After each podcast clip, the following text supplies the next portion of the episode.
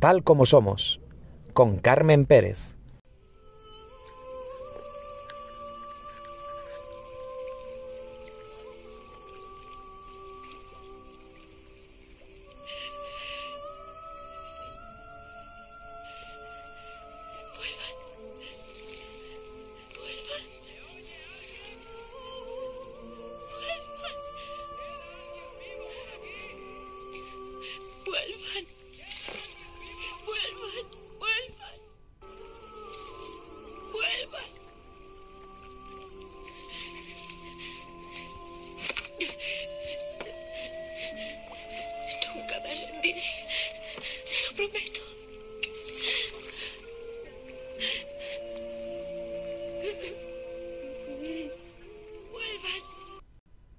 El desenlace más trágico del Titán era confirmado por la Guardia Costera de Estados Unidos.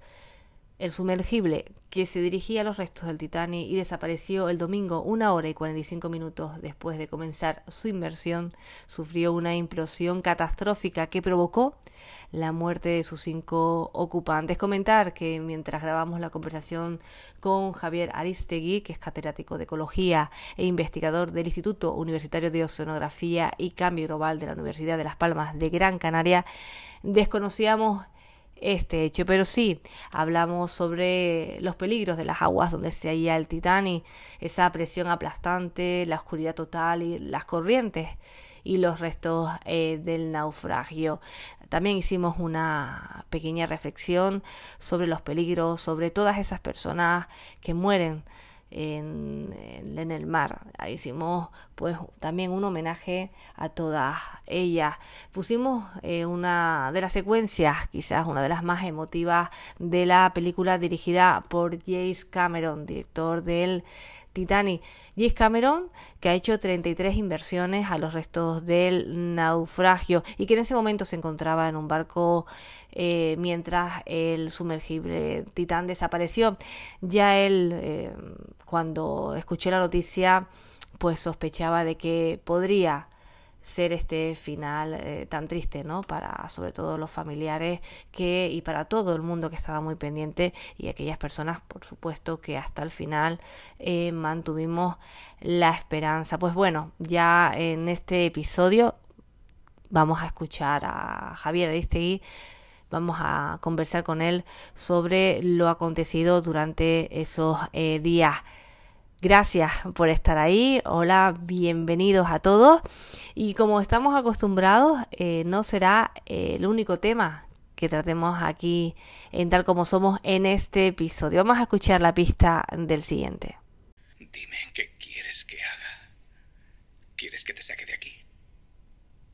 ¿Que deje que te fugues? ¿Que te ayude a escapar? ¿Por qué haría usted algo así?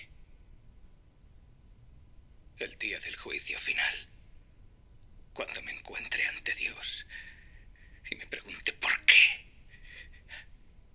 maté a uno de sus auténticos milagros, ¿qué voy a decirle? ¿Que hacía mi trabajo? Mi trabajo. Dígale a Dios nuestro Padre que fue un acto de bondad.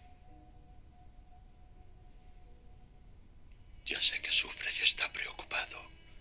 Lo siento en su interior, pero no debería hacerlo. Tengo ganas de que acabe todo esto.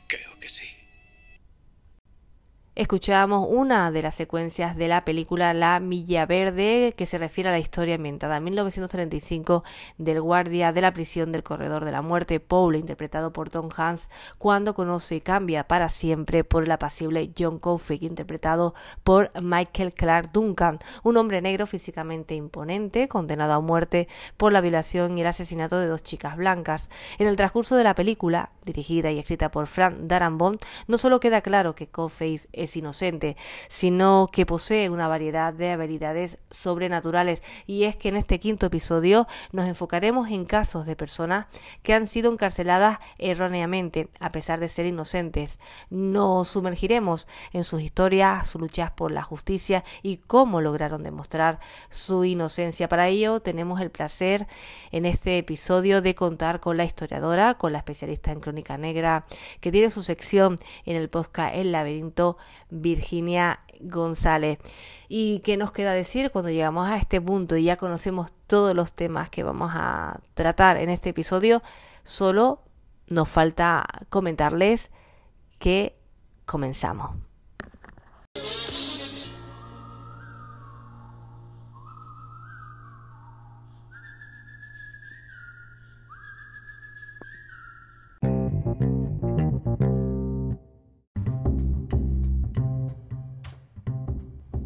Ha llegado el momento de hacer una pequeña reflexión de lo acontecido con el sumergible Titán y para ello contamos con el catedrático de Ecología de la Universidad de Las Palmas de Gran Canaria, Javier Aristegui. Lo escuchamos. A continuación, eh, vamos a explorar, como lo comentábamos al principio, un suceso que ha capturado la atención del mundo entero, la desaparición de un sumergible en el océano. Eh, vamos a discutir los detalles desconcertantes de esta desaparición y para ello contamos al otro lado del teléfono con el catedrático de Ecología e investigador del Instituto Universitario de Oceanografía y Cambio Global de la Universidad de Las Palmas de Gran Canaria y, el director de la Cátedra eh, de la UNESCO de Sostenibilidad Marina y Costera, espero haberlo dicho bien, Javier Aristegui. ¿Qué tal? ¿Cómo estás? Hola, muy buenas tardes, pues muy bien, muy bien aquí. Y bueno, pues supongo que atento a las noticias como yo creo que prácticamente todo el mundo, ¿no? Porque nos las están difundiendo prácticamente en tiempo real, ¿no? Y encima en la grabación eh, que nos coincide pues justo con un, con un día bastante crítico, porque justo en este momento, bueno, ya hace unas horas se agotaba la reserva de oxígeno del, del sumergible. Sí, efectivamente, eso es lo que, lo que se comenta, que las reservas de oxígeno del submarino pues, se terminaban en la mañana de hoy. Eh, evidentemente, bueno, buscar un submarino como este que se ha extraviado, tan pequeñito, en algo tan inmenso como es el océano, y más a esas profundidades, pues es como buscar una aguja y un pajar, ¿no? Entonces, el, el despliegue que hay es tremendo, porque la verdad que es increíble el despliegue a nivel de, aviones, helicópteros, barcos, sumergibles, de todo, pero aún así es muy, muy difícil encontrar rastros de, un submarino tan pequeño que además tiene su estructura de fibra de carbono. Es mucho más difícil que, pues que los, eh, los ecosondadores, los sonares y todo pues puedan detectar este tipo de estructuras. Efectivamente, bueno, de hecho fue una vez eh, que tocó el océano, se puede decir que a una hora y 45 minutos se perdió esa, esa, esa señal, ¿no? esa conexión con el sumergible y desde ese momento pues está intentando localizar. Eh, no sé, eh, desde tu punto de vista, bueno, se barajan muchas teorías, pero desde tu punto de vista, Javier, cuál crees que puede ser la posible causa, ¿no? Es, es, muy difícil decir una, ¿no? Pero es tan complicado, ¿no? Que, no sé, a mí me parece sorprendente, ¿no? Que en tan poco tiempo se haya perdido total señal, ¿no? Con este sumergible. Sí, bueno, yo no, no creo que sea la persona más experta, ¿no? Para poder dar esta información. Yo te puedo contar un poco lo que, lo que me he informado, ¿no? Sí. Eh, pues leyendo de, de, de la cantidad de información que hay en los medios hoy día, ¿no? Bueno, de entrada es que a partir de una cierta profundidad ya las conexiones con la superficie se, se pierden. Entonces solamente se pueden enviar determinadas señales que son muy débiles y cuanto más profundo está, más se pierde la, la señal. O sea, no hay posibilidad de, de, comunicarse con la superficie. ¿no? Eso por un lado. Esto quiere decir también que es muy probable que si las comunicaciones en sí no se han estropeado porque no ha habido ningún incidente dentro del submarino, pues el submarino está en profundidad. Y con lo cual hace muchísimo más difícil aún el, el rescate. Posibilidades, bueno, pues los expertos dan varias posibilidades, nadie lo sabe qué es lo que ha ocurrido realmente. Puede haber sido un fallo en la propulsión, puede haber sido un fallo, incluso una implosión del submarino, si es que ha podido ocurrir, en la estructura, puede haber sido un fallo eléctrico, puede haber, puede haber habido pues muchos fallos realmente. Este tipo de, de, submarinos, sobre todo que innovan tanto, que es tecnología tan de vanguardia, pues hombre, están sometidos a una serie de, de riesgos también. También es cierto que quizás, bueno, pues eh, se critica mucho por los expertos y por gente anterior que han estado asociados o vinculados a esta, empresa, que nunca el submarino pasó los certificados de seguridad que se, que se, que se solicitan ¿no? para otras embarcaciones o submarinos que son con, con aplicaciones puramente científicas. ¿no? Y la respuesta que daba siempre el CEO de esta empresa, que es uno de los tripulantes que están ahora mismo dentro del submarino, es que era tan innovador el, el, submarino que, que, era imposible poder someterse a este tipo de regulaciones que eran como muy restrictivas. ¿no? Uh -huh. Y eso es un poquito lo que, lo que probablemente pues, ha ocurrido, ¿no? que con la innovación pues, siempre pasa, hay un cierto grado de riesgo, a veces más alto o más pequeño, pero siempre hay un cierto grado de riesgo que pueden ocurrir cosas, es como cuando uno manda una nave al espacio, ¿no? que, que todos sabemos que ha habido accidentes también, ¿no? pero esto entra dentro, dentro de las posibilidades, claro. No, y se van conociendo detalles. Esto que último que comenta Javier en relación con la tripulación, por ejemplo. Eh, hay uno de las personas que, que, iba, que había de hecho hecho la reserva, eh, al final la quitó porque había investigado un poquito, se había dado cuenta de que sí. no estaba todo bajo control. Eh, es un buen amigo de uno de los cinco tripulantes sí. que va en el sumergible, pero bueno, por investigar un poquito, afortunadamente para él, pues les pidió que le devolvieran la, la reserva sí. y, y, bueno, no está ahí. Pero son eso, cinco tripulantes. Eh, eh, creo que son, bueno, eh, de hecho un padre, bueno, son el consejero, como bien comentabas, delegado de la compañía de sumergibles, tres exploradores y, y bueno, y el, y el piloto también. Tres, tres turistas, tres turistas sí. y tres turistas que son, bueno, pues un, un empresario que además es un aventurero, un explorador también, ¿no? De, eh, inglés y luego pues un, un, empresario indio y su hijo, sí, sí, pero básicamente los que van allí es el piloto y, el CEO de la compañía que va allí también. Sí, no, no, evidentemente el riesgo existe y además no es la primera vez que han tenido problemas este submarino, porque parece ser que anteriormente en otro tipo de inmersiones pues también han perdido, estuvieron perdidos en la conectividad con la superficie y que no les funcionaba bien el sistema de propulsión pues durante dos horas, pues luego lo, recuperaron, etcétera. Es decir, han ido, supongo que eh, cerrando parches, ¿no? A la hora que, se innova con este tipo de, de, de pues no sé, de vehículos, pues se van mejorando, ¿no? De determinadas prestaciones, pero puede ocurrir que, que un día, pues eh, los problemas que tengan sean mucho más graves de lo que se pueda solucionar, que es lo que parece ser que ha ocurrido. Sí, no, y ellos lo sabían porque antes de poder subir al sumergible, que no es un submarino, porque mucha gente piensa que es un submarino, eh, tuvieron que firmar una serie de pliegos, de, de documentos sí, donde sí. Eh, la compañía pues eh, se liberaba de, de, responsabilidades. Pagaron cada uno 227 mil euros por, por el viaje, ¿no? Que es un viaje de, de ocho días al final, sí. Efectivamente. Sí, ocho, ocho, días para estar cuatro horas abajo ah, viendo el, el precio.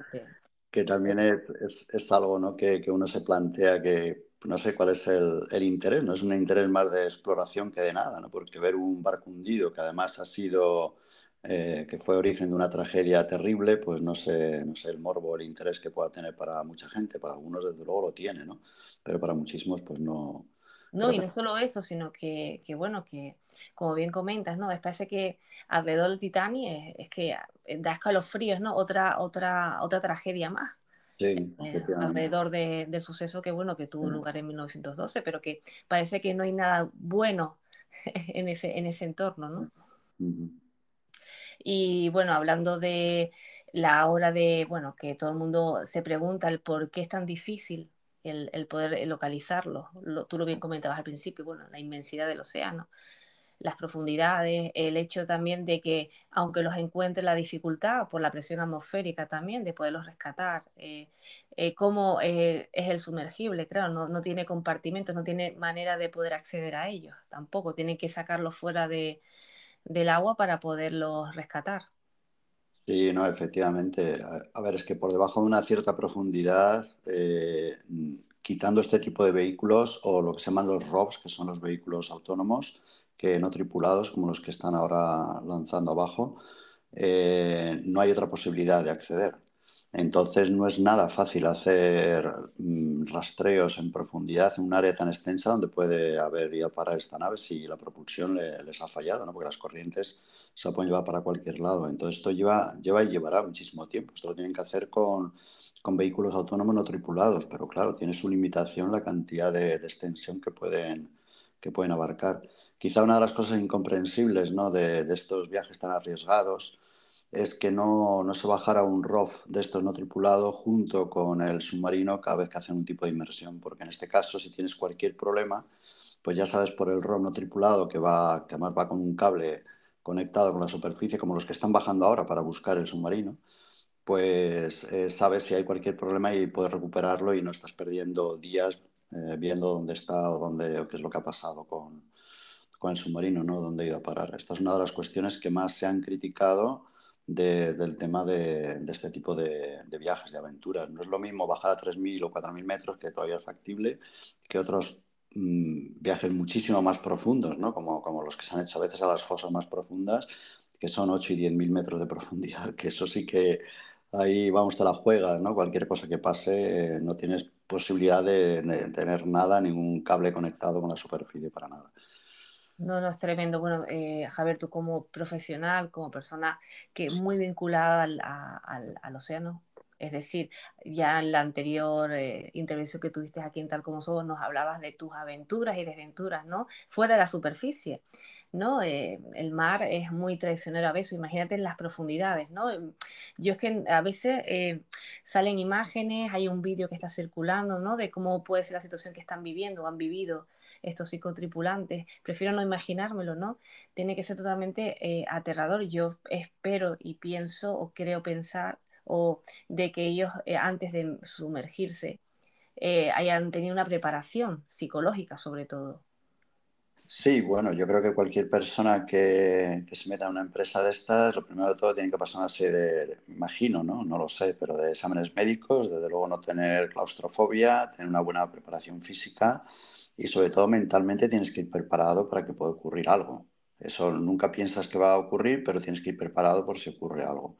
Otra cosa es cuando te está ocurriendo, cómo reaccionas ¿no? ante esa adversidad, que eso yo creo que no lo sabe nadie, lo sabe cada uno cuando está en ese tipo de situaciones seguramente el piloto y el, y el, CEO de la compañía, que tiene mucha experiencia y que han bajado muchísimas veces, el piloto había bajado, no sé, más de 30 veces ahí al Titanic, pues evidentemente tendrán mucho más sangre fría, mucho, las ideas mucho más claras, pero bueno, todo, todo tiene un límite, evidentemente. Sí, es, es, realmente dramático, ¿no? Imaginarse la situación que están pasando esta gente. Lo que pasa es que es todavía más dramático porque nos la están radiando casi en tiempo real y nos están contando todo y nos están dando todo tipo de detalles, etcétera, etcétera.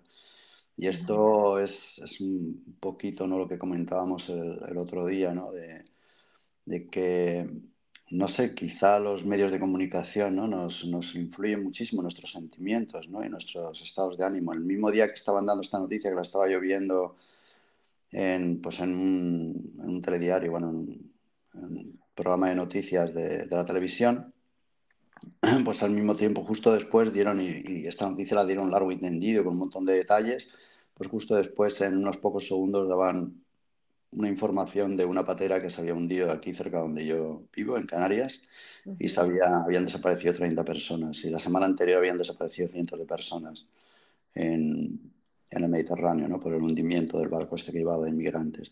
Y esto lo dan como algo que es, no sé, como que nos resbala un poquito, es como, como si fuera un background ¿no? de, de nuestra vida, ¿no? Es, las muertes de, los inmigrantes, etcétera. Nadie, va a rescatarlo, nadie se preocupa mucho por ello.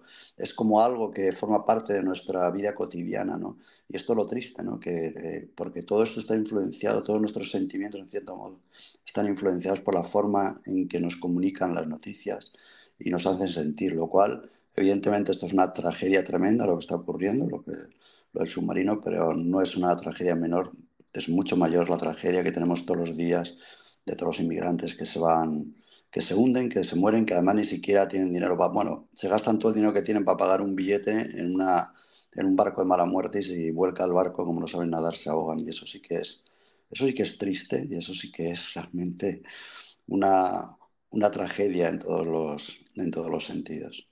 Eh, sí, efectivamente, Javier, lo comentamos, pero como bien dice, es claro, aquí se están dando nombre y apellidos, se está hablando de su familia, y en cambio cuando pasa, eh, en el caso de las personas que, bueno, que como dices tú, pagan todo lo que tienen para buscar una segunda oportunidad, pues no, no se habla de personas, no se dan datos de, su, de sus vidas, ¿no? Ya se ha normalizado tanto que, que al final no, no te llega a afectar. Y, bueno, son tantas personas, bueno, es escalofriante el número de personas desaparecidas, tremendo, ¿no?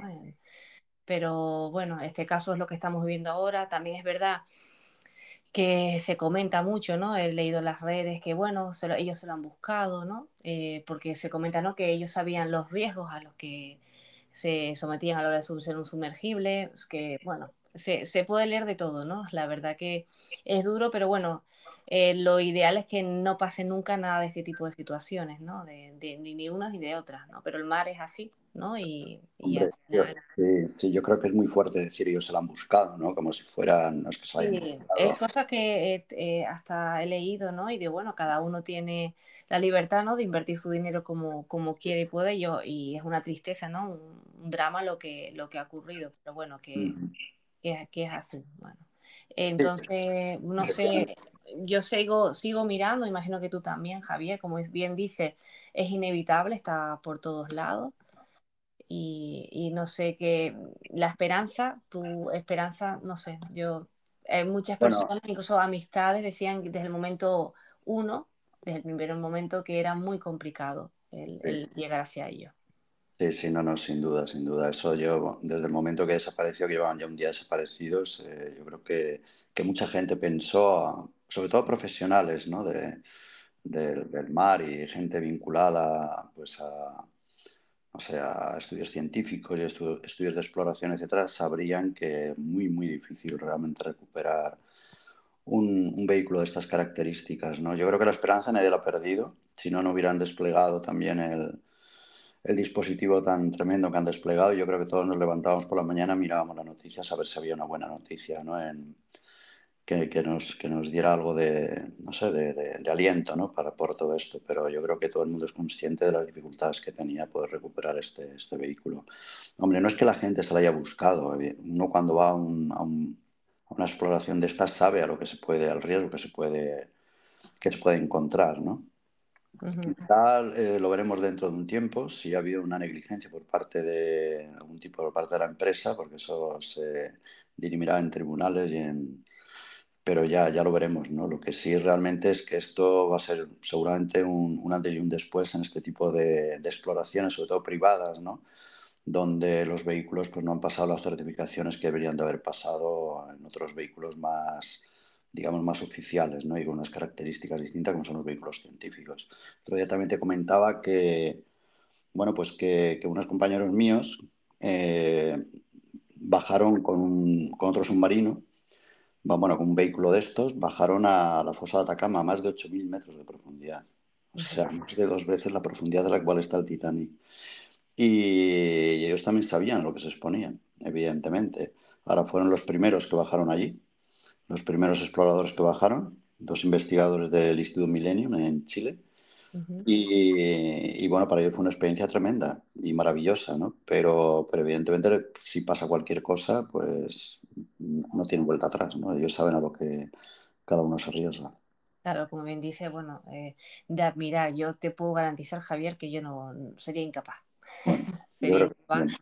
Pero bueno, no sé si tú te animarías. Si... No, yo, yo no tanto por mí, sino por mi familia. ¿no? yo sé. creo que no, no, lo haría pensando en los demás, ¿no? la gente que tienes alrededor. Yo por mí a lo mejor sí lo haría, pero, pero no, lo haría por mi familia. es un riesgo. Como bien comenta eh, Javier, esto ha dejado claro y de manifiesto los peligros que, este tipo de expediciones submarinas de, tipo turístico entrañan. Yo estoy convencida de que esto hará que las leyes cambien un montón y que no sea tan, tan sencillo, ¿no? Que se vuelva a, repetir, ¿no? Ojalá, por lo menos, pues bueno, que así evitamos este tipo de, de incidentes. Y nada, pues no sé, Javier, si quieres comentar algo más al respecto. Es que se ha juntado todo, la presión del agua, la... incluso creo que había malas condiciones climáticas. Eh, bueno, la profundidad que tú de eso sabes un montón, ¿no? Eh, la búsqueda. Eh, sí, bueno, la zona, la zona donde se hundió el Titanic es, terrible. Yo es que he pasado por ahí, he hecho alguna campaña en el pasado por ahí y es de las zonas más terribles que hay de, de mala mar y, y de todo, ¿no? Entonces, no, no es fácil, eh, no es fácil trabajar en esta zona. De hecho, creo que uno de los, pues uno de los tripulantes que iba a bordo, el millonario este inglés, pues ya mandó una especie de, de mensaje en sus redes sociales comentando que probablemente esta iba a ser la única expedición que se iba a hacer este año para bajar a ver el Titanic por las malas condiciones ¿no? que, que, ha habido durante todo este tiempo. Buscar una pequeña ventana de buen tiempo para bajar y aún así tampoco es que hiciera muy buen tiempo. Entonces, claro, todo esto dificulta muchísimo, muchísimo la, labor de, búsqueda posterior, ¿no? que ya de por sí es tremendamente complicada. Bueno, pues solo nos queda, pues mira, ya que, estamos aquí, pues de homenaje a todas aquellas personas que han perdido pues su vida, ¿no? Un homenaje a aquellas personas que han perdido su vida en el, en el mar. Pues sí, un homenaje evidentemente y sobre todo una llamada de atención para que para que se dedique esfuerzo, eh, tiempo y, sobre todo muchos medios para, para, todas estas embarcaciones que vienen de forma clandestina, con inmigrantes que lo único que están haciendo es buscar una vida mejor y donde se están gastando absolutamente todo el dinero que tienen y el que no tienen en venir unas condiciones absolutamente precarias a unos países donde ellos piensan que van a, a dar una segunda oportunidad a su vida. Yo creo que tenemos que ser tremendamente conscientes de esto, que no nos resbale, que no sea algo cotidiano que estamos viendo en las noticias, sino que realmente nos llegue hasta dentro y, nos haga vibrar un poquito y, pensar en, la tristeza de todo lo que está ocurriendo. Nos quedamos con estas palabras, Javier. Un placer tenerte de nuevo por aquí, por tal como somos.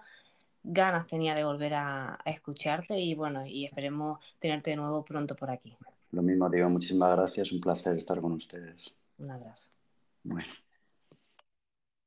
When the evening falls and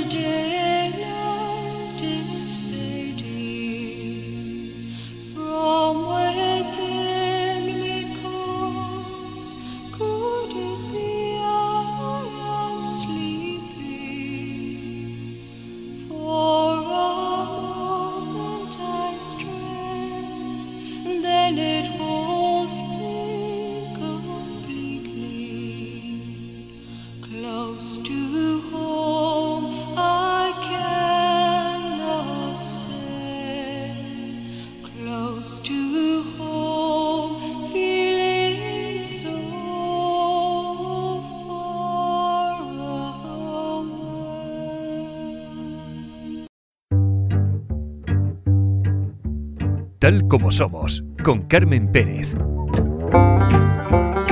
Porque nadie es perfecto.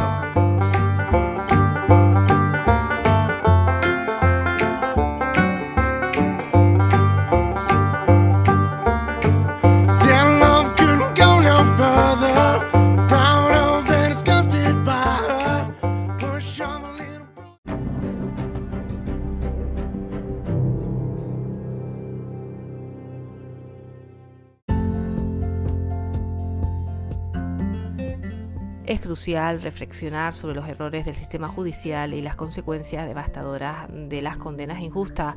Vamos a reflexionar sobre este tema con la historiadora Virginia González. Como les adelantamos al comienzo del, del, podcast, nos enfocaremos en casos de personas que han sido encarceladas erróneamente, a pesar de ser inocentes. Nos sumergiremos en sus historias, sus luchas por la justicia y cómo lograron demostrar su inocencia. Algunas, por desgracia, pues no se dio el caso de que demostraron su inocencia y bueno, no, su final no fue muy, muy positivo y, y no tuvieron un final, eh, como se suele decir, feliz.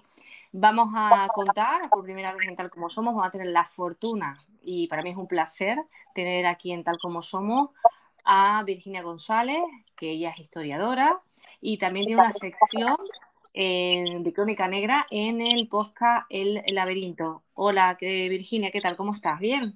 ¿Qué tal? ¿Cómo estamos? Pues mira, genial, encantada de tenerte por aquí, como les comentaba a los oyentes. Y bueno, un tema eh, bastante inquietante desde mi punto de vista, ¿no? Porque uno se pone a veces a leer casos diversos de esas personas que injustamente han sido incluso, pues al final, eh, sí, eh, se puede decir que han acabado en la silla eléctrica, eh, que no han tenido la oportunidad de mostrar su inocencia. Tú nos traes varios casos hoy, Virginia. Pues sí, eh, aunque parezca irreal, es una cosa que ocurre más a menudo de lo que pensamos. Estamos hablando de personas, de personas inocentes que pasan años en la cárcel y que encima luego van a tener que demostrar, y digo demostrar entre comillas, su inocencia para volver a la, a la calle. Como digo, es algo que, ¿no? que uno se plantea que a mí no me va a pasar, ¿no? Porque yo no, no he cometido ningún asesinato o no he cometido ningún robo. Pero no solamente lo digo yo, sino también lo dicen criminólogos, parece que el hecho de que a veces te metan en la cárcel no tiene tanto que ver con que tú seas un malhechor, ¿vale? Un asesino o un ladrón o lo que sea, sino haber estado en el momento justo donde no deberías estar. No sé si me explico. O sea, Sí. que, ¿sabes? Que estés ahí cuando realmente debería haber estado otra persona o incluso el, el asesino, ¿no? En este caso. Eh, si te parece, vamos a hablar de dos casos en Estados Unidos, que además creo que son bastante mediáticos y conocidos, y dos casos en España. Y además, antes de empezar ya a entrar en, en harina, tenemos que decir que, por ejemplo, hay mucha gente que pasa tiempo en eh, prisión provisional. ¿Sabes? Antes de, de que vaya a juicio, gente que luego resulta que es inocente. Y eso al final son meses y años que uno también está, eh, ¿sabes? Que no tiene libertad. Claro, Entonces, sí, eh, además yo imagino que ya una vez que entres, como comentas, aunque sea de manera provisional, ¿no? Que, que ya has estado en contacto con la cárcel. Yo me imagino que eso te tiene que pasar eh, factura, sobre todo esa incertidumbre, esa inquietud de saber si finalmente pues, se va a demostrar tu inocencia o no. Exacto, es más, cuando hablemos del último caso en España, eh, tiene mucho que ver con lo que tú acabas de decir ahora. Lo tocaremos justo al final y es un chico que entró en la cárcel por un acto que no cometió y estaba esperando el juicio porque sabía que era inocente y aún así fue condenado aquí en España. Entonces es lo que dices tú, ¿no? El- la incertidumbre, luego el, el tener que ir a psicólogos y a psiquiatras para superar el haber pasado X tiempo, aunque sea un día, como digo yo, encerrado en, en una cárcel, ¿no? Con, eh, que te quiten la libertad y que te quiten eh, la individualidad, ¿no? El poder estar en tu casa, con tu tranquilidad, con tu familia, eh, no sé. Me parece que la verdad que es un tema bastante complicado. No, no, y complicado y que, como también nos comentabas hace un momentito, es más frecuente de lo que uno piensa. Estar en el momento y el, en el lugar, en, ¿sabes? En ese momento no adecuado o, o coincidir, ¿no? Que como parece sacado de una película, pero eso pasa y es real. Muestra de ellas los casos que nos vas a, a comentar a continuación. Sí, y además vamos a empezar por Estados Unidos porque eh, lo traemos o, lo, o te lo traigo a la, a la sección que me has puesto en, el, en tu podcast, porque ya no solamente es la gente que ha, eh, ha estado encarcelada durante muchos años, vamos a ver casos de 18 y 27 años, sino que ha habido casos incluso de inocentes que han terminado su vida eh, ajusticiados por el Estado, es decir, han terminado pues eh, pasando pues por la silla eléctrica, como es el caso que veremos ahora, ¿vale? Entonces, eh, si ya es grave haber sido inocente y haber estado X años en la cárcel, imagínate una persona, en este caso vamos a hablar, eh, si te parece, rápidamente, de el niño George Stini, que en 1944 eh, fue ajusticiado y murió en la silla eléctrica, que además esto se dice y, y como que uno no se lo cree, ¿no?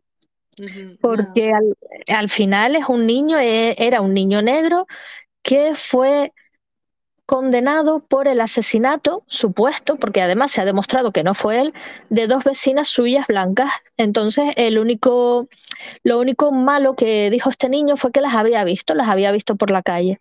Pues eh, a las cinco horas y media fue llevado a prisión y a los 53 días fue ejecutado en la silla eléctrica.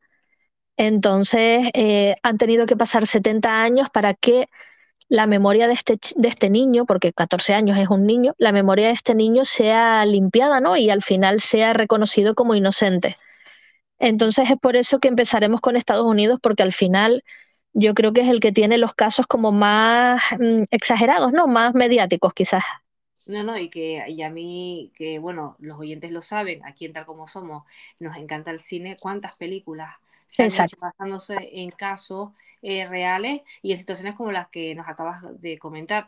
Bueno, en este caso es triste porque ya no se puede devolver la vida de este niño, pero por lo menos, aunque hayan pasado tantos años, para esos familiares, ¿no? Por su memoria, pues sabemos que se fue, fue condenado injustamente. Ya no sé si algún tipo de compensación tuvo la familia, aunque bueno, compensación No. económica nunca te devuelve a- al ser querido, ¿no? No, realmente compensación económica creo que no hubo, pero bueno, era como limpiar su nombre. Además, las imágenes, pues si alguno de, los oyentes las quiere escuchar, son, eh, escuchar, perdón, ver, buscar en Google, son muy trágicas porque ves a ese niño, ¿no? Con la cara de, de sufrimiento, de saber lo que le va a pasar. Entonces, bueno, lo que dices tú, por lo menos su nombre ha sido limpiado después de 70 años, que se dice rápido además.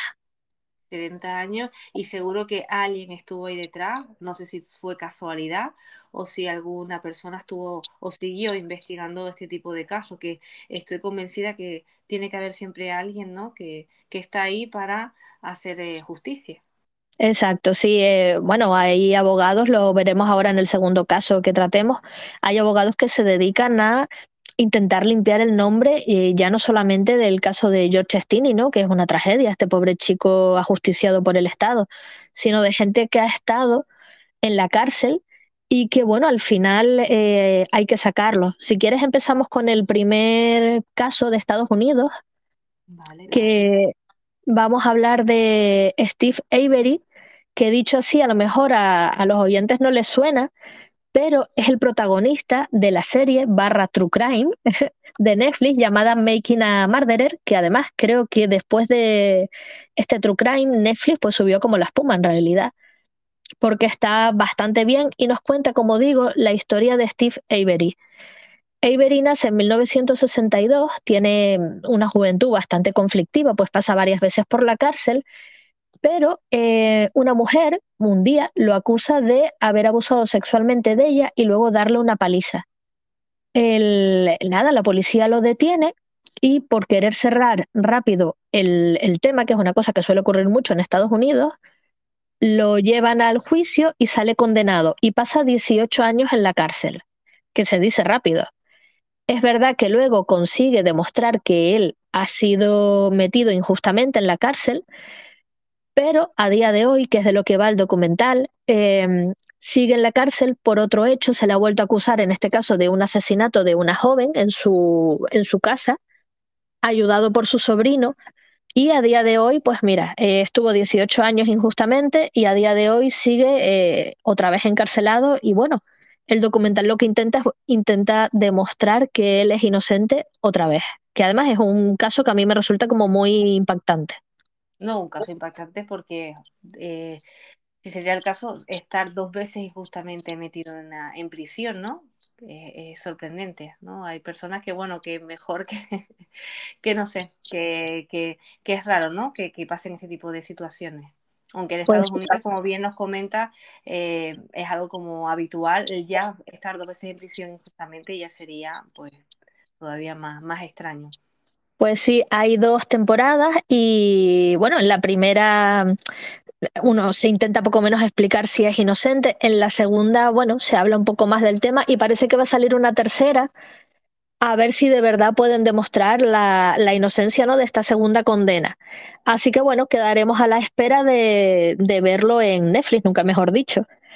Y bueno, en este caso, el segundo caso que te traigo, valga la redundancia, va a ser el de Marilyn Mulero, que este a mí me ha resultado bastante fuerte, ¿no? Porque hablamos de una chica en Chicago en 1992, tenía 20, 21 años cuando sucede todo esto, y es condenada a cadena perpetua. Primero, antes de cadena perpetua, fue condenada a la pena capital por asesinato en primer grado, tentativa de asesinato y demás. Resulta que esta chica eh, es acusada ¿no? por, un, por un agente, por un policía, de haber matado a tiros ella y una amiga a dos eh, chicos de la banda Latin King en unos baños de, como digo, la ciudad de Chicago.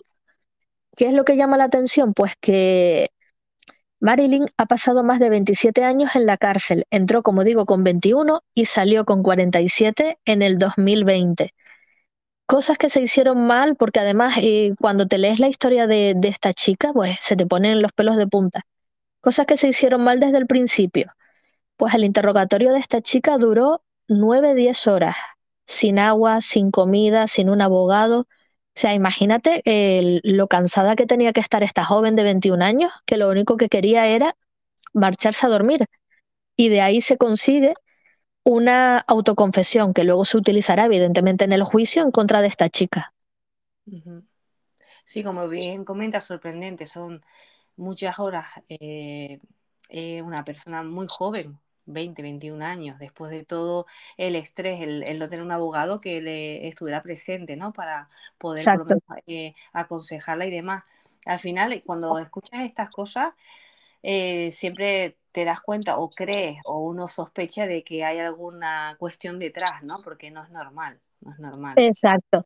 Además, eh, diciéndolo de la cuestión detrás, llama la atención que el agente, el detective que la lleva a juicio, ¿no? Que la encarcela, resulta que es un detective bastante conocido en Chicago, se, se apellida Guevara, ¿no? Es el agente Guevara, que eh, se le han terminado quitándole 20 condenas que él había puesto. Es decir, no es que él hubiera eh, puesto la sentencia, sino que él puso pruebas falsas para meter a 20 personas en la cárcel, entre ellas Mulero.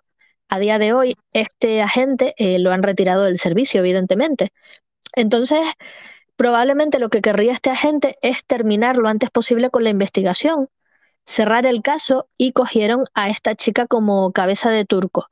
Además, en el juicio, eh, no, no, la fiscalía no llevó prácticamente a, a testigos. El único testigo que fue se descubrió con el paso del tiempo que era un testigo falso, porque el testigo dijo que había visto todo lo sucedido, ¿no? El tiroteo que comentaba desde una ventana y se termina demostrando que esa ventana estaba prácticamente que tapiada. Como hablamos, son 27 años hasta que esta chica consigue salir de la cárcel y consigue salir de la cárcel gracias a un proyecto que además ahora mismo está en varios estados de Estados Unidos, que es Innocent Project, y gracias a uno de sus fundadores, que es el abogado Justin Brooks, que ha sacado a día de hoy a más de 50 inocentes de las cárceles, que además se dice rápido, es un trabajo que hace de forma altruista y que bueno, que a él lo compe- le compensa, ¿no? Porque está ayudando a gente que si no fuera por él no tendría dinero para pagarse un buen abogado. No, eh, eh, por eso siempre, afortunadamente, existen personas que, que creen en la justicia, que, que, bueno, seguramente ha tenido alguna vivencia cercana que la ha hecho actuar de esta, de esta manera. Pero como Hobart 55, es, es alucinante. Sí. Las que ha sacado esta persona, ¿no? De manera altruista, pero imagínate todas esas personas que tienen que estar ahí y todas esas personas que habrán muerto injustamente, que no conocemos su historia y que habrán quedado, pues así, con ese, con ese vacío, ¿no? Exacto, y además, como bien dijiste al principio, es verdad que el cine muchas veces rescata estas historias, ¿no? Sobre todo de gente pues encarcelada injustamente, que ha fallecido de, de manera injusta porque no le tocaba, porque no era el asesino o, la persona que debería estar condenada.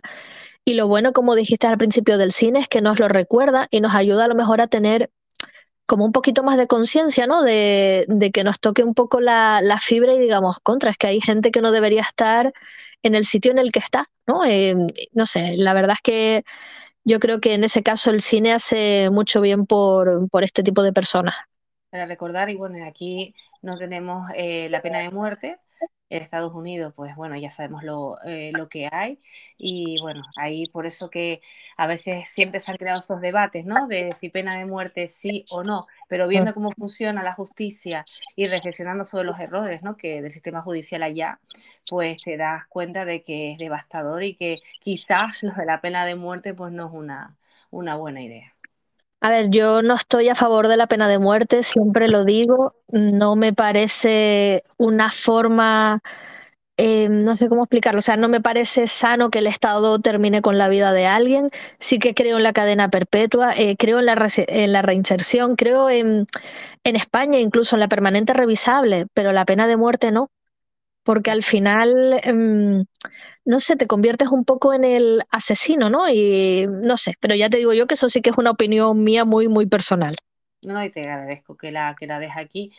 Es como bien dices, ¿no? Al final es convertirte en lo mismo, ¿no? Al fin y al Exacto. cabo.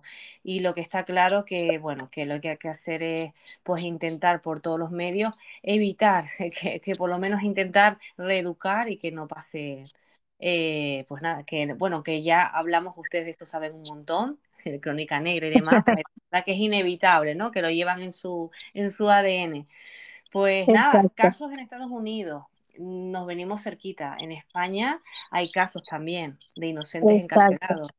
Sí, y además el primero que traigo es totalmente mediático. Yo creo que todos cuando lo nombre los vamos, lo vamos a recordar y es el de Dolores Vázquez, que como digo, quizás sea uno de los casos más mediáticos de este país. Eh, recordemos que fue sentenciada a 15 días y un año de prisión por el asesinato de Rocío Baninkoff el 9 de octubre de 1999 después de que Rocío, esta chica, hubiera pasado la tarde pues con su novio y luego fuera a salir de fiesta y demás.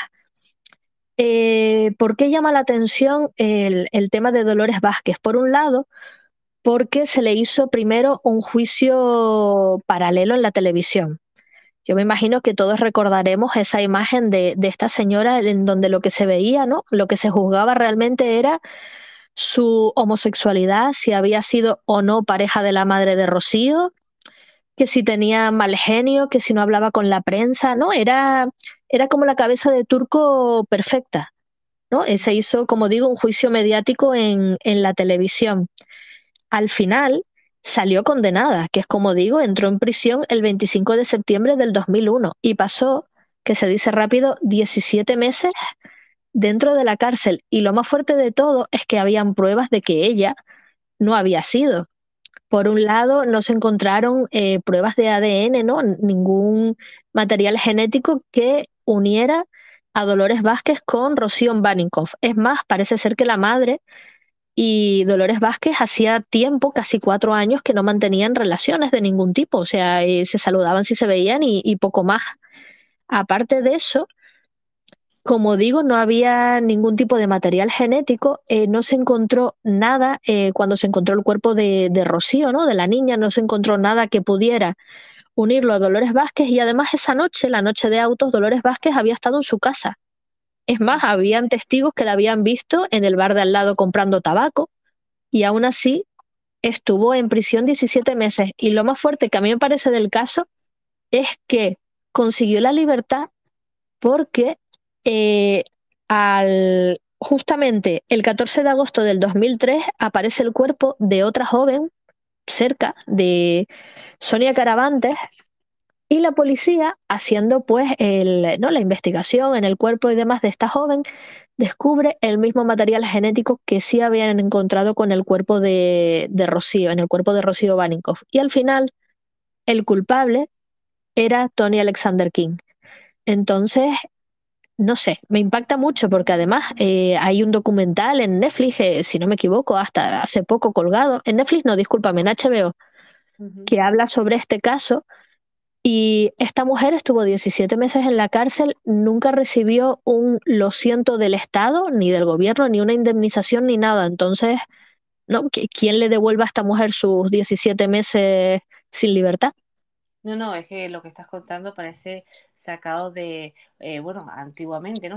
Una casa de brujas, ¿no? Vale, nos cae mal, un juicio mediático, no era el perfil de persona que a lo mejor cayera bien a todo el mundo y parece ser que eso valió para, como bien comenta, eh, al final pasara esos meses en, la cárcel. Lo que es triste es que a pesar de todo, pues mira, siempre se quedará con ese recuerdo y, y- y ningún, lo siento, ningún, ningún perdón. No sé cómo estará viviendo ahora mismo, no sé cómo, no sé, bueno, no, la verdad que no he visto el documental, lo, lo- lo apuntaré para verlo en HBO, pero sí que, bueno, pues eh, son casos reales y que, bueno, y que, y que existen, ¿no? Que a, a veces nos sorprende que a día de hoy, en la actualidad, todavía se sigan viviendo este tipo de situaciones. Claro, y además a día de hoy, eh, eso, te- primero te recomiendo que veas el documental porque Lo además veré, lo te, veré. te hace entender eh, ¿no? lo que vivió esta mujer y como digo a día de hoy, todavía hay gente que señala a Dolores Vázquez como la asesina. Eh, sin ir más lejos, la madre de Rocío Baninkoff pues todavía tiene, mm, ¿no? Eso se ve en el documental, tiene ese punto de, bueno, pues ella a lo mejor eh, oculta algo, ¿sabes? Como que la pérdida de la hija ha sido algo tan doloroso que le tiene que echar la culpa a alguien, ¿sabes? Eh, Y, la, culpable ya, ya se supone que hay un culpable, ¿no? exacto, sí, sí, Tony Alexander King eh, es el culpable, ya no solamente por el ADN, sino por un montón de pruebas que se fueron encontrando, ¿no? Pero, eh, como digo, todavía hay gente que, no sé, que piensa que a lo mejor Tony Alexander King conocía a Dolores Vázquez. Bueno, un, un montón de conspiraciones que no tienen ni pies ni cabeza, pero que siguen estando ahí. Entonces, como te digo, es un caso que a mí siempre me ha impactado bastante y, y que tiene mucho que ver con lo que yo decía al principio, ¿no? Que a lo mejor estás en el lugar donde no tienes que estar o estás, has tenido una relación con alguien o te señalan porque le caes mal a la gente, porque tu sexualidad no es la que debería ser, y esto lo digo entre muchas comillas, ¿no? Porque al final, como digo, se la señaló por, por ser lesbiana, imagínate. O sea, y, estamos hablando de los años, del año 2000, ¿no? De, del 2000 al 2003 aproximadamente, que, no sé, que a mí me impactan mucho estas cosas. Te entiendo perfectamente. Imagínate en esos tiempos, ¿no? De antes, cuando se Sí, sí, juzgaban sí. y se quemaban por, eh, supuestamente por ser brujas. Uf, sí, imagínate. la ignorancia y la ingenuidad hoy en día, que se supone que estamos con mente abierta y que este tipo de situaciones pues no tendrían que influenciar en nada, pues todavía hay personas que tienen a lo mejor pues hacérselo, hacérselo mirar. Bueno, pues nada, uno de los casos, y- pero hay más en España. Sí, pasamos al último, que este lo encontré de casualidad cuando me propusiste el tema y me impacta mucho y es el de Isidro Lozano. Nos tenemos que trasladar pues a Málaga también. Bueno, estamos por la zona de la Costa del Sol, no nos hemos ido. Y eh, hablamos de un chico que es detenido en junio del 2017 cuando se encontraba pues haciendo la compra con, con su pareja, ya que ha sido acusado por dos personas de que Isidro y sus hermanos le han dado una paliza, como digo, a estas dos personas en un parking de Estepona. Eh, cuando Isidro va, eh, bueno, le toman, le toman, eh, no, va, va a comisaría, le, le, ¿cómo se dice? Le toman, Jesús, que se me fue la palabra. Exacto, madre mía, le toman la declaración, Me le suele pasar, ¿eh? Pero una vez que no me pasa a mí, está bien, me siento tranquila. ya me ayudas tú en la próxima. pues como bien que- y dice, el le calor, y el calor que estamos padeciendo, que yo no sé si te pasa a ti, Virginia, pero a mí es sí, horrible. que se me nubla la mente, se me nubla la vista. Bueno, eh, vamos como muy ralentizados. Estamos, eh, bueno, con mu- mucho calor por la, por las Islas Canarias. Mm. No, no, completamente, te digo, es un bochorno absoluto y no me deja ni siquiera pensar ni, ni tomar las palabras, así que gracias por, Ah, por la gracias ayuda. a ti, gracias a ti. Pues Bueno, como te pues digo, sí. es como te voy comentando, eh, le toman declaración y al final, cuando eh, habían un montón de, de señales y de pruebas que no ponían a Isidro en el momento del ataque a estas dos personas en el parking, aún así Isidro va a la cárcel. O sea, primero está en prisión preventiva y su mujer cuenta en una entrevista que yo leía al periódico de Sevilla, decía, bueno, pues Isidro está esperando a que llegue el juicio porque ese va a ser el momento en el que él se marche a casa. Y no fue así. O sea, llegaron al juicio. Hay que decir que Isidro Lozano tenía pruebas de que eh, la hora en la que se había cometido el asalto, además hablamos de un asalto bastante grave, es verdad que estas personas recibieron una paliza, pero como digo, Isidro justo en esas horas estaba siendo atendido en un hospital. entonces había un parte médico, ¿no? Diciendo que eh, Isidro Lozano estaba siendo atendido. Aparte, las personas que de verdad habían cometido la agresión le dijeron al juez que Isidro no formaba parte de, de esa agresión. O sea, hubo una serie de cosas que, como dice la, la, mujer de Isidro, el juez se la saltó a la torera. Y al final, este hombre estuvo casi un año en la cárcel, o sea, le faltaron muy poquitos días para el año. Finalmente, como digo, eh, después de haber presentado dos requerimientos al Supremo, eh, en el tercero, pues lo dejaron, bueno, eh, caminó el requerimiento y hubo un nuevo juicio y salió a la calle, pero claro, nos encontramos con, un hombre que eh, evidentemente ha perdido prácticamente las ganas de vivir, esto lo dice él y su familia, ha salido con una minusvalía del 55%, casi no puede trabajar, tiene ansiedad, está tratado por psiquiatras, por psicólogos y además que tampoco ha terminado su batalla legal porque ahora lo que quiere la familia es intentar incapacitar al juez, ¿no? Que no se, que cambió fechas, que cambió horas, que lo metió en la cárcel al final, intentar que, bueno, que se haga justicia. Es verdad que recibió una indemnización, pero claro, eh, la familia dice que el dinero no lo es todo, sí, que puede ayudar, pues te pagará a lo mejor en los psiquiatras, ¿no? Y cosas así, pero que al final no lo es todo. Y esa es la gran tragedia. Y como vemos, eh, ocurre en cualquier parte del mundo, no solamente en Estados Unidos, ¿no? Que a veces pues lo señalamos bastante. En España tenemos eh, los dos casos que hemos traído, que además son bastante significativos. Bueno, eh, en el resto del mundo, ahora que lo comentas, imagínate, en algunos países. Ya también tenemos otra vez el ejemplo de película, de que, bueno, y aunque incluso hayas cometido algún delito, aunque sea leve, muchas veces las penas son desorbitadas, ¿no? Y Exacto, se te sí, sí, sí. entre que te esperas a que te juzguen, eh, te meten en prisiones que como eh, pasa en muchas ocasiones por testimonios, por documentales que hemos visto, acaban incluso hasta con, hasta con tu vida, ¿no? Sí, Y cierto. dicho esto, es que, claro, eh, lo decías al- hace nada, cuando empezábamos a hablar, nos puede pasar a cualquiera. Eh, es esa, siempre esa incertidumbre. Entonces, lo que hay que hacer, o yo espero, que se siga luchando eh, para que nos proteja, ¿no? Tener eso- esos derechos que tenemos afortunadamente aquí para que más personas eh, sean encarceladas in- injustamente, Virginia.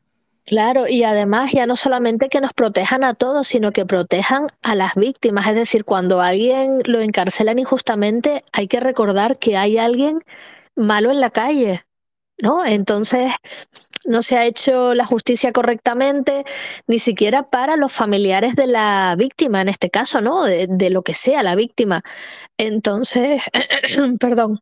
Entonces, eso es muy importante, ¿no? Que, que todos podamos tener esa protección de, de las fuerzas del Estado, de los jueces, y ya no solamente que un inocente vaya a la cárcel, sino que la familia de la víctima se le puede hacer justicia en realidad, ¿no? Porque como digo, si metes a un inocente, el verdadero culpable sigue viviendo tranquilamente hasta que, bueno, pues imagínate, hasta que el delito prescriba, por ejemplo, si estamos en España. Efectivamente, mira, has dado en el clavo. Así es, porque al final no se ha hecho en estos casos la justicia, como se suele decir, en, en mayúscula, ¿no? Simplemente se ha tapado un huequito y realmente no se, no se ha hecho nada. Así que afortunadamente, eh, vamos a decir, para tranquilizar, no ocurre aquí en España mucho, pero eh, está ahí, ¿no? Y, y da igual que sea una o dos personas, se tiene que evitar que, que ocurra.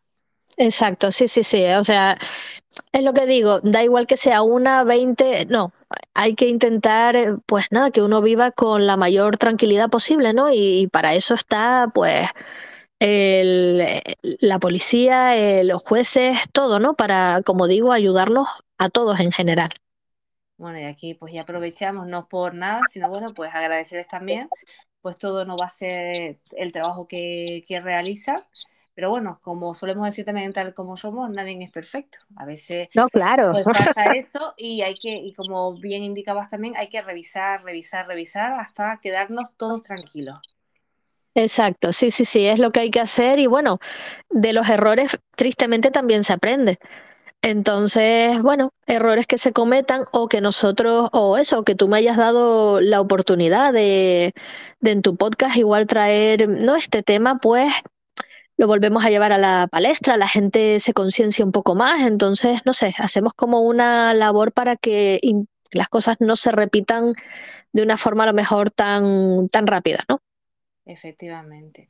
Pues nada, agradecerte a ti que estés aquí, que compartas tus conocimientos con todos nosotros, que nos hayas traído estos casos tan interesantes, conocidos seguramente por muchos, pero no por otros. Yo, por ejemplo, algunos de los casos pues no, no los conocía y espero tenerte de nuevo por aquí, Virginia. Ha sido todo un placer tenerte por aquí.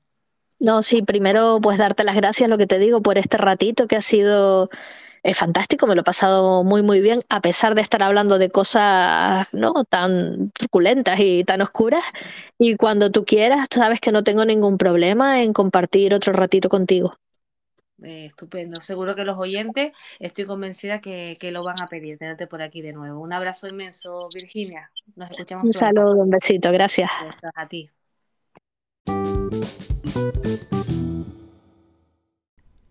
Llegamos al momento de decirles hasta pronto. Gracias por estar ahí al otro lado de las ondas. Gracias por acompañarnos cada semana. Recordarles que todavía está vigente el sorteo cortesía del sueño animado de esa fantástica taza de Harry Potter. Eh, pueden participar en la cuenta de Instagram de tal como somos. Y como ya es habitual, están acostumbrados, terminamos con una frase. Esta vez, mira, me apetece decirles eh, dos. La primera dice lo siguiente. Quería un final perfecto. Ahora he aprendido de la manera más difícil que algunos poemas no riman y algunas historias no tienen claro el principio, ni el medio ni el final. En la vida nunca se sabe qué pasará. Siempre habrá cambios, así que en cada momento debemos hacer lo mejor que podamos, sin saber lo que va a ocurrir a continuación.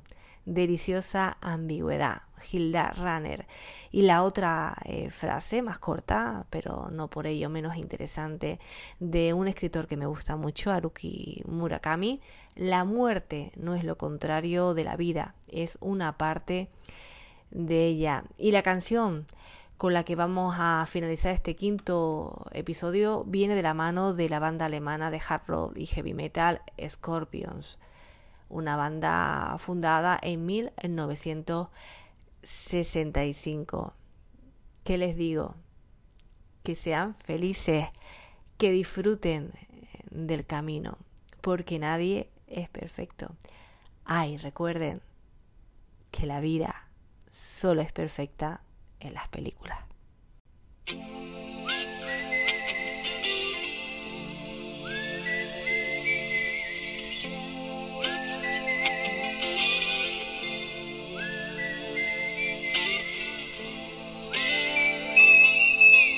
Follow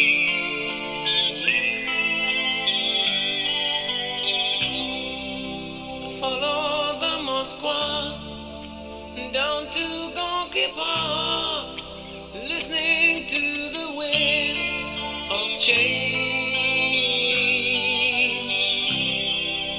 An August summer night, soldiers passing by, listening to the wind of change.